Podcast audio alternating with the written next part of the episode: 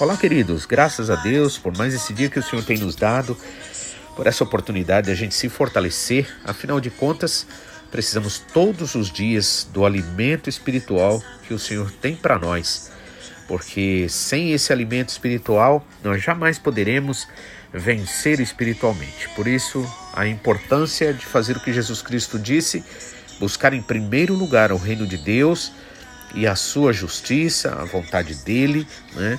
Porque todas as demais coisas nos serão acrescentadas. Isso é um fato mesmo. Deus cuida de nós, é Ele realmente que nos abençoa. Na verdade, não é pelo muito ter as coisas, mas é pela bênção naquilo que nós recebemos, né? Então, assim como o salmista Davi disse no Salmo 127, o Senhor dá aos seus amados enquanto dorme. Ou seja, enquanto a gente descansa, né, não precisamos ficar preocupados, não precisamos ficar estressados com tantas necessidades que é criada nesse mundo. Mas se nós realmente nos alimentarmos espiritualmente, com certeza a gente vai estar bem preparado para vencer. Amém? Eu gostaria de ler hoje para vocês é, capítulo 15 de, do livro de Lucas, aliás, desculpa, capítulo 16 do livro de Lucas, é, a partir do versículo 19, quando ele conta a história de dois homens. Eu quero sempre lembrar aqui o que o nosso pastor Takayama ele sempre nos lembra. A Bíblia sempre traz um paralelo para que a gente possa é, verificar em que lado nós estamos, né? Esses personagens, na verdade, acabam sendo nós mesmos, né? Então precisamos saber quem é que nós somos. Por exemplo, é, Abel ou Caim, né? Davi ou o rei Saul, né? é, Jacó ou seu irmão Esaú, né? é, Abraão ou Ló, né? e assim vai. Né? A Bíblia tem sempre um paralelo, exatamente porque o mundo está dividido em dois tipos de pessoas. Pessoas que agradam a Deus, pessoas que buscam a Deus, pessoas que amam ao Senhor, né? e realmente desejam é, acima de si próprio, acima de todas as coisas, a, é, deseja amar a Deus, deseja agradar ao Senhor. E existem as outras pessoas que, na verdade, elas vivem simplesmente as coisas deste mundo. E aí o apóstolo Paulo diz que aqueles que vivem de acordo com os propósitos deste mundo, né, que vai perecer, que um dia tudo isso vai acabar e não vai valer absolutamente nada, tanto esforço, tanto estresse, né? É, que se nós esperarmos somente nessas coisas da terra, aqui seremos os mais miseráveis, porque estaremos perdendo o que nós temos de mais importante. Por isso também a Bíblia diz uma coisa importante, que ao homem, a nós seres humanos, é dado o direito de viver só uma vez e a partir daí enfrentamos o que?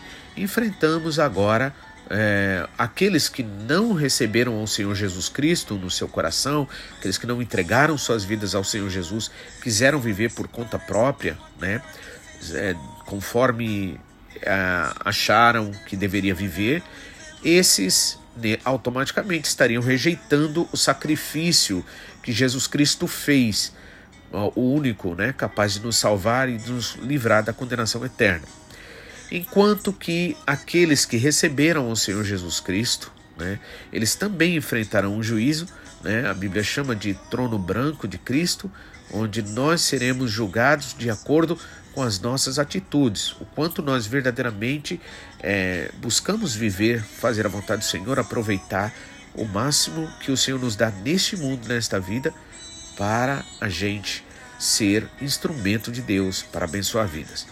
Então veja, esse capítulo aqui ele fala de dois homens, né? É o Lázaro, né? E o homem rico. É interessante que na verdade não fala nem o nome do rico. Ele só fala que é, é só fala o nome mesmo de Lázaro. Vamos ver a história então. Diz o seguinte: Ora, havia um homem rico e vestia-se de púrpura e de linho finíssimo e vivia todos os dias regalada e esplendidamente. Então, a priori aqui, né, nós vemos que aquele homem vivia o que naturalmente todo ser humano quer: todo ser humano deseja. Uma vida de riqueza, uma vida sem apertos financeiros, uma vida onde as pessoas nos honram por causa do dinheiro, por causa das, do status, né? E esse homem vestia-se de forma diferenciada, né? De púrpura, o que na verdade era muito caro, né? Jesus usa esta esta ilustração, na verdade, mas mostrando e naquela época, por exemplo, a púrpura era muito cara, né? Hoje é mais barato com certeza, né? O linho também finíssimo, né? Muito caro. E aí vivia de forma regalada todos os dias, né? Aí o versículo 20 diz assim agora: Havia também um certo mendigo chamado Lázaro que jazia cheio de chagas e à porta daquele rico. E desejava alimentar-se com as migalhas que caíam da mesa do rico e os próprios cães vinham lamber-lhe as chagas. Então aqui agora o estado deste homem aqui, em primeiro lugar, ele é mendigo, né? E ele, na verdade, ali vive doente, né? com chagas, com feridas.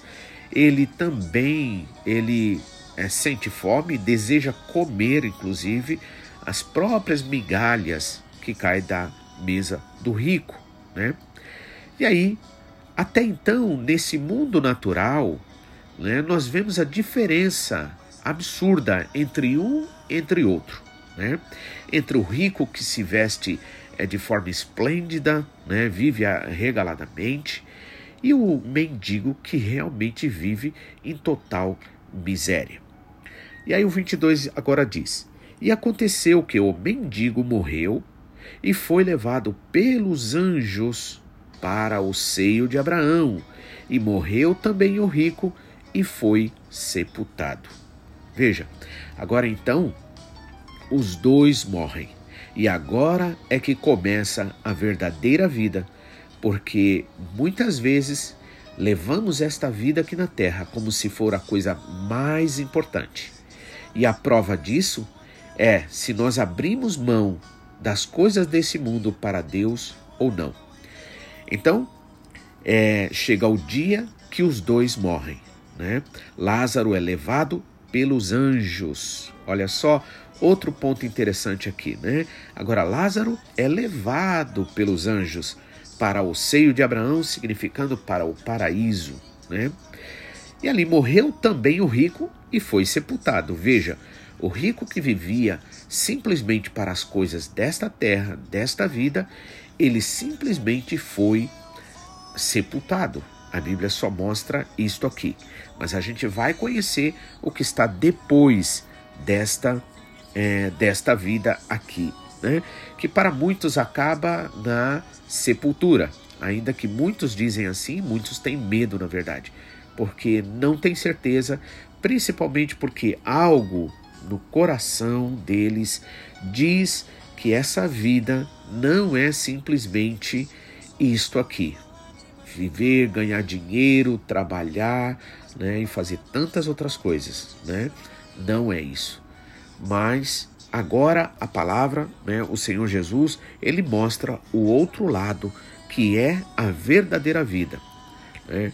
E diz assim então, versículo é, 23: E no inferno, veja só, ergueu os olhos, estando em tormentos, e viu ao longe Abraão e Lázaro no seu seio. Né? Veja só, que agora Jesus já está falando né, do mundo espiritual, onde haverá possibilidade de se ver, de se saber, de conhecer quem é quem. Porque enquanto estamos nesse mundo, é o que eu digo sempre: o engano é fácil, as pessoas se impressionam facilmente, só que no mundo espiritual não tem como enganar. Portanto, nós precisamos verdadeiramente nos apegar à verdade do Senhor para que nós não estejamos roubando a nós mesmos, tirando de nós a oportunidade. Jesus Cristo disse uma vez: quem crer será salvo, quem não crer já está condenado. E por que ele diz que quem não crê já está condenado? Porque, na verdade, a própria pessoa rejeita a única forma de salvação. Por isso que todo aquele que ouve a palavra de Deus e a pratica, como Jesus Cristo disse, será comparado como o homem sábio que construiu a sua casa na rocha, ou seja, em lugar que não será abalado. Nada vai tirar você se você realmente der verdadeira atenção à palavra de Deus, se você verdadeiramente se arrepender, se voltar ao Senhor, você verá que Deus é fiel, porque Ele é fiel. E somente aqueles que realmente se entregam ao Senhor é que podem provar essa fidelidade. Não adianta a gente querer provar a fidelidade de Deus, ainda que mesmo assim a gente prova sim, porque é como Jesus disse, ele, o Senhor Deus dá o sol a justos e injustos. E o que as pessoas fazem com a luz do sol, com todo esse benefício da natureza, isso com certeza um dia todos darão conta, né? Então Jesus Cristo diz que aquele que ouve a palavra, mas pratica é o que está construindo a sua casa na rocha. Né? Virá lutas, tempestades, dificuldades, tentações, mas essa pessoa vai ficar firme e vai receber a vitória, a vida eterna. Aqueles que preferiram construir a sua casa, como Jesus Cristo disse, na areia, né? na areia das emoções, dos sentimentos, dos achismos, esses, na verdade, estarão construindo né, sua casa na areia e, sendo assim, não resistirá nenhuma tentação, nenhum mal. Principalmente a Bíblia diz que no dia do juízo não subsistirá diante de Deus. Por quê?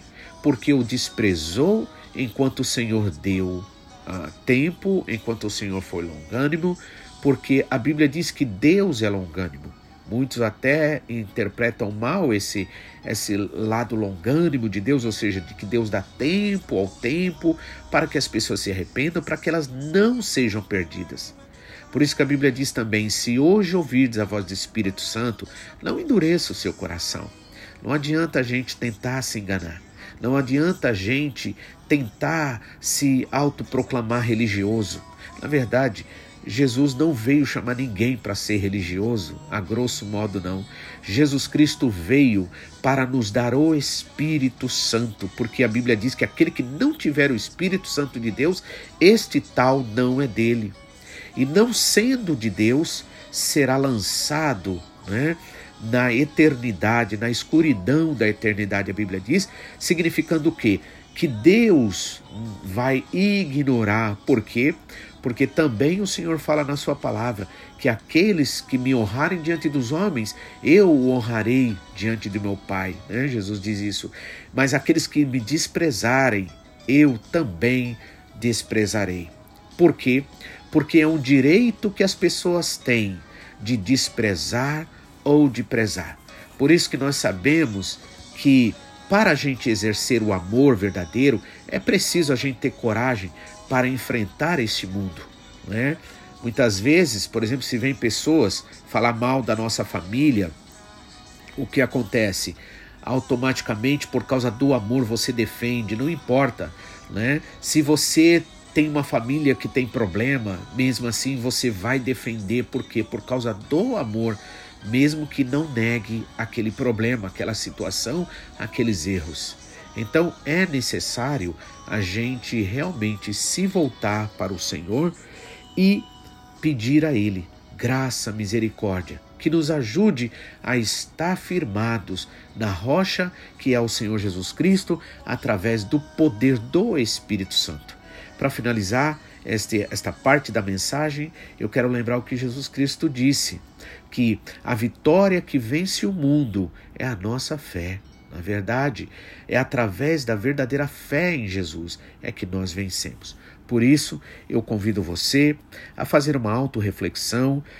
Não importa que você se ache ser crente, que você ache ser religioso, mas o que importa é sua vida está verdadeiramente de acordo com a palavra de Deus? A sua vida está verdadeiramente né, mostrando atos de arrependimento, de amor a Deus, de amor à igreja, de amor aos irmãos, de amor por aquilo que o Senhor Jesus Cristo fez?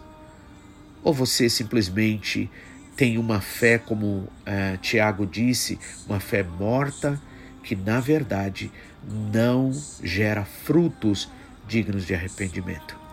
Mas que Deus realmente possa falar com você, que o Espírito Santo possa tocar a sua vida, porque uma coisa é certa, e o apóstolo Paulo deixou bem claro, que examine-se, pois, o homem a si mesmo, né? E verifique cada um se verdadeiramente as suas atitudes, se você mesmo sabe que as suas atitudes estão sendo atitudes que provam que o Senhor Jesus Cristo está sendo Senhor na sua vida.